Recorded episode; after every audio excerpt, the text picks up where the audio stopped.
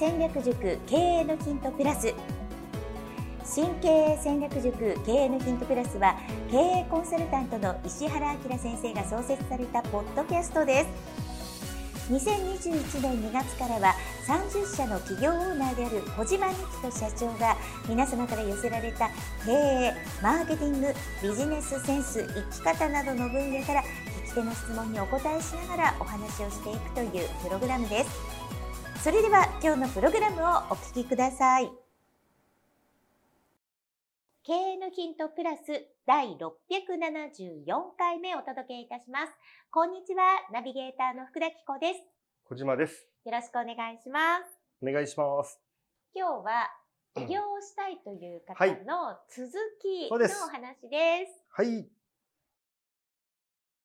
会員制のビジネスってなんかね、そんな意外と仕組みになってたりするので、あの、まあ普通に考えて飲食って、どんなに美味しくてもですよ。まず会費制にするなんてまず不可能なんですよ。普通は。はい、会員制ああゼロあゼロから会員制。うんなので、まずはもう、もうあ、美味しい、あまりにも美味しすぎて、しかも予約が3ヶ月とかは全部埋まってるっていうような。うんで、もうお客さんを断っても、もう新規はいなくてもいいっていう状態になったら、そこから会員制にすればいいと思うんです。でも、うんそんなお店、日本に多分、1000件に1件もなくないですかね。そうですね。はい。まず3ヶ月とか半年予約が取れないお店なんて、ど世の中どれだけあるかっていう。うんなくないですか、ほぼ。意外と取ってもらえますもんね。どうにかして。そうなんです。あの、うんいろんな方法で。なので、はい。あとはその、やっぱりポイントがもう一個は何かっていうと、その経営者同士の交流っていうのがポイントで、はい本当にぼ僕はまあまあそういう交流好きじゃないですけど、何回か行ったんですけどう、ん時に行ったんですけど、本当にすごい社長たちがそのオーナーがいつもそこのカウンターで飲んでるんですよ。うん友達たちがいるんですよ。うんびっくりするような人たちが。だうんからそういうのが実現できるんだったら可能かなといそうう。ですね。だからご飯だけっていうのだと、ちょっと厳しいかもしれないですね。うん、で、でも一番得したのはそのオーナーなんですよ。そうですね。はい。結局、なんか、あの、スタートアップの人も来る。うんで、一番美味しいの自分が出資しちゃうし、うんはいでそういう社長さんたちの待ち合わせ場所になってて、うんでみんな揃ったら9時ぐらいに出陣するんですよ。そその時間までだけで、最初分かんなかったの。なんで、8時、9時までしかいないのかも分かんなかった。はい。で、なんでバラバラなんか来て、その、そういう軍団だけがカウンターで飲んでるかも分からなかった。はい。途中で分かったんですよ。はいそういういろんなからくりが。うんなので、こういうですね、会員制ビジネスが意外と、あの、あれですよ、必ずしもそんなのじゃないですけど、そういうなんか、あの、裏の目的というか、ちょっとその大人なからくりが存在をしている可能性が極めて高い。はい。なので、その、物事って表面だけを見て、うん特にビジネスってそうですけど、あの、大手の場合って、仮に美容クリニックをやってても、僕が美容クリニックをね、2014年から19年までやった時に、ライバルみたいなクリニックがあったんです。はい。で、そのクリニックは、ものすごい内装もかけていて、でも、広告が一切出てないんです。で、ホームページも、デザインはめちゃめちゃ綺麗なんですけど、クソみたいな内容。もう何かよくわかんないんですよ。で、値段がめちゃめちゃ高いんです。で、なんでかなと思って、どうやっても成り立たないんですよ、それ、それ。で、あの、一委員しかないのに、もう入るときに、看護師がみんなインカムつけてるんですよ。そんな美容クリニックって、まあ、大手ぐらいしかないのに、なんでなんだろうと思って、後で分かったのが、どこかの、えーっと、エステじゃないや。なんかを、店舗を何百店舗かやってる会社のオーナー社長が趣味で結局ビタミン点滴とかいろんなのあるじゃないですか。疲れた時に。はい経営者の人はそういうの好きな人いますよね。うんそれをタダでやってあげるためのクリニックだったんですよ。うんだからどうでもよかったんです、多分。その、そう。だから表の値段もダミーなんです。逆に、それが高ければ高いほど、はい。やってもらった社長って、なんだ、よくわかんない、値段わかんないから、あ、このビタミン C となんかいろんなのが入ったなんとかカクテルっていう点滴は2万5千円もするんだと。こんなんやってくれたんだとかってなるわけですよ。うんはい接待なんです。で、そんなの赤字でも、はいその会社何百億なんです、年商が。だから、何でもないんです、接待で。うんうん事実上、接接待というか、まあ、接待みたいなもんですね。うんで、存在してるっていうのを、あの、後から知ったんですよ。美容クリニック売却して辞めてから。そういえばあのクリニックってって言った話になって、あ、あれはなんとかさんが、あの、実は趣味でやってて、もう知り合いの社長だけが来てくれればいいクリニックなんだよねって。だからむしろ、あの、豪華で値段が高い方がいいんだよねっていうね、パッと見は。うんっていうのを聞いて、なんか世の中には我々みたいにね、1クリックいくらとか CPA いくらとか LTV いくらっていう人たちがいるんですけど、はい。彼らにとってはそれは我々が無料体験をしてもらうのと同じぐらいの反則するためのツールなんですよ。あ、そうですね。はい。うんっていう他のメインがあるから。でそうです。しかもちょっと桁が違うんです。す。うん。なので、そういう人たちがやってるビジネスをうん本気でやろうとしちゃうと、やけどするんです。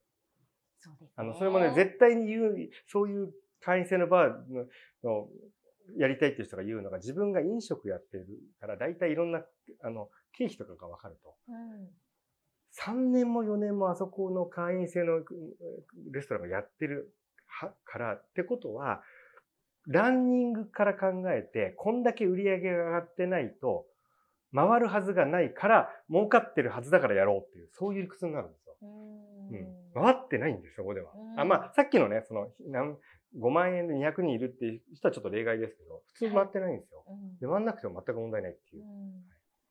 ていう世の中が実はね、そんな大人の、大人な感じで回ってたりするので、ちょっとそういうビジネスはもう全く違う世界観なので、それをさも自分もできる、もしくは、その、ずっとやってるからチャンスだって思っちゃうと、もしくは、あ、こんなのでもお客さん来ちゃうんだな、こんなホームページで来ちゃうんだなって考えちゃうと、確実に下手すると人生棒に振っちゃう。特にこういう飲食みたいなやつ、高級なやつって。なのでちょっと注意がはい。必要なので、結論としては、うん会員制ビジネスなんてやめなさいという、ちょっともうそういう結論に、そうですね。うん、絶対やめた方がいいと思いますね。だったら、なんか普通に飲食をうん。やったところから、はい。お客さんの中にクラブ作っていくとか、うん。なんか大使作るとか、うん。なんか称号を上げるとか して、えなんか、そういう風にしておくといいかもしというか、そもそもがもう、ほとんどの飲食が失敗するのにれない。、うん。あえてやんなくてもいいんじゃないのかなっていう。そうですね。あの、本当にその勝ちパターンがわかるんだったら別ですよ。うんでもこの方、その飲食店に勤務されてるじゃないですか。はい。多分おそらく、じゃあ飲食店に勤務しながら、他で起業しようっていううん。考えは、まだ思いつかないのかもしれないですよ、ね。おそらくもう他の世界がわかんないから、うん、あの、多分、これ2パターンあって、20年間、裏方の総料理長をやってたパターンと、支配人とか、統括をやってたっていうのと2パターンあって、これどっちの場合もあるんですよね。うん、こう料理が完璧にできるっていう場合と、あの、なんだろうな、マネージメントができる。はい。で、僕は、でもこれ難しいですけど、まだ料理ができる方が、それが圧倒的にそのお店で美味しければ、うんその、一人で始められるんで、うんまだ可能性があるかなって、その、うん統括のマネージャーとかだと自分が作れないんで、はいしかも腕のいい料理人が必要で、うんで、しかもその料理人が辞めちゃった瞬間にお店がもう回らなくなるっていうものすごいリスクの中でやんなきゃいけないんで、はいって考えると、あの、でも一番いけるって自信を持っちゃうのが、その、店長とかエリアマネージャーみたいな人なんですよ。ああ、なるほど。うん自分ができないのに。だからもううんもう辞められちゃったり、じゃあその、じゃあ二人も三人もコック雇えなくないですか？そうですね。一人なのにその人がコロナになっちゃって3ヶ月あれじゃどうするんですか？もう、お店、何にもできないんですよ。うん、その日から。うんしか、も、夕方電話が一本来た瞬間から終わる。うんカウントダウンが始まるんですよ、倒産の。うんはいなるほど。っていう。ちょっと厳しいですね。厳しいです。あの、なので、僕はその、まあ、あの、自分がこれでね、飲食がうまくいっていて、ものすごいノウハウを持ってるんだったら別ですけど、僕そんなノウハウないし、自分がやった場合確実に潰す自信があるんですよ。もう無無理なんですよ。だって、あの、ラーメン屋なんて僕大好きだし、いろんなとこ行きますけど、あれゼロからどうやって当てに行くのかわかんないですね。どうやったら当てられるのかなんか銀行に聞いても、うんラーメン屋さんって出資しにくいって言いますね。うんうんお蕎麦屋さんの方が出資しやすい。なんか僕ね、何やっても、その、えっと、短期的に、例えば、インスタでバズらせるとかっていうので、一瞬だけ繁盛店にできると思うんですけど、飲食ってもう接客以前にそもそもめちゃくちゃ美味しい、その値段に対してコス、めちゃめちゃ美味しいとかっていうのがない限り、うんもう根本的に続かないじゃないですか。そうですね。そこが、あの、圧倒的にもう、あの店なんであんなうまいのっていうふうになるところに持っていける気がしないんですよ、何やっても。うんだから、で、しかも僕、それは僕は作る側じゃないから。うんで、だからって、海外で流行ってる飲食店を持ってくる。で昔、藤田伝さんがマクドナルドを1900、僕が生まれるぐらいですかね、75年ぐらいに初めて銀座1号店をオープンしたみたいに、ああいうアメリカのものを持ってこれるとか、うんあの、昔ですね、僕、神経戦略塾で、えー毎月講師を呼んでるんです、定例セミナーで。その時に、秋元社長っていう方に出ていただいて、うん世界で120か過去120店舗やられていてうん、で、1店舗ずつが例えば、ローリーズってお店とか、はい。あの、赤坂にあるんですけど、だって300席ぐらいあって、うんもう内装1億2億とか10億でも無理なぐらいの内装で、それが1店舗で、それが120店舗やってるんですよ。そういう方とかでもない限り、なんかもう、あの、そういう方とかを見ててもすごい感じるんですけど、なんか世界が違うというか。うんうん。なので、なんか、まあ、あの仮にそ、その方は、しかも、全部何がすごいかっていうと、そのローリーズってお店もアメリカにもう100年ぐらいやってるお店なんですよ。それの日本の権利を、多分ロイヤリティっていうか日本の権利をか買って交渉して、はい。買って展開してるんですいそう。そういう全部、あの、どこかの、世界のどこかの国にあるお店を、で、もう世界的に有名なお店の日本店ばっかり作ってるんですよ。うんで、しか、も、日本で、じゃあ、なんとか商事とか有名な大企業、はいああいうとこがやりたいっていう、10社ぐらい大体セルらしいんですよ。そこから最後競り勝ってプレゼンで。はい。でっていうので勝ち取って保証金も払って莫大な。はい。ってやってるんですよ。まあそこまでできれば別ですよ。はい。でもそんなことできないし、その、まあもしかしたら僕、まあアメリカ、そういう海外の飲食店の、まあ権利を買って日本1号店みたいな、多分タピオカとかも最初そういうのだったと思うんですよ。うんでも、僕ができるようなレベルってタピオカ屋とかになっちゃうんですよね。半年後には、周りに全部でき、もう溢れちゃって食われるっていう、そうなんですよ。ってことはその海外からも無理だし、うんってなると、やりようがない。うんうん。ありますかね、やりよう。小資本で、飲食で間違いなく当てる。僕はない。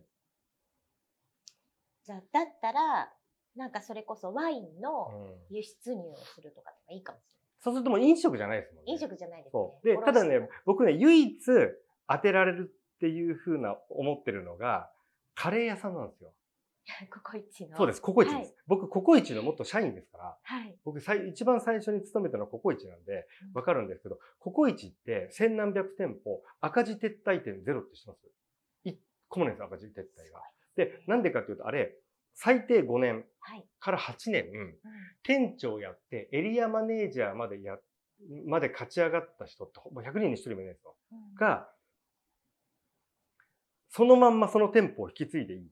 うんももちろん、あの、あれですよ、権利を買うんで銀行から借りて返済するんですけど、はい。っていう、そういうシステムなんです。で、えっ、と、フランチャイズの条件は、その、お金で買えないんです。うんエリアマネージャーまで、最短だと4年、5年で、4年でいけるんですかね。うんもう地獄ですよ。あの、僕がいたと、当時入社した時は、24時間やってて、社員が2人しかいないんで、はい。基本もうほぼそこに住んでるんです。はい。っていう状態を4、5年、最低、下手すると8年、はい。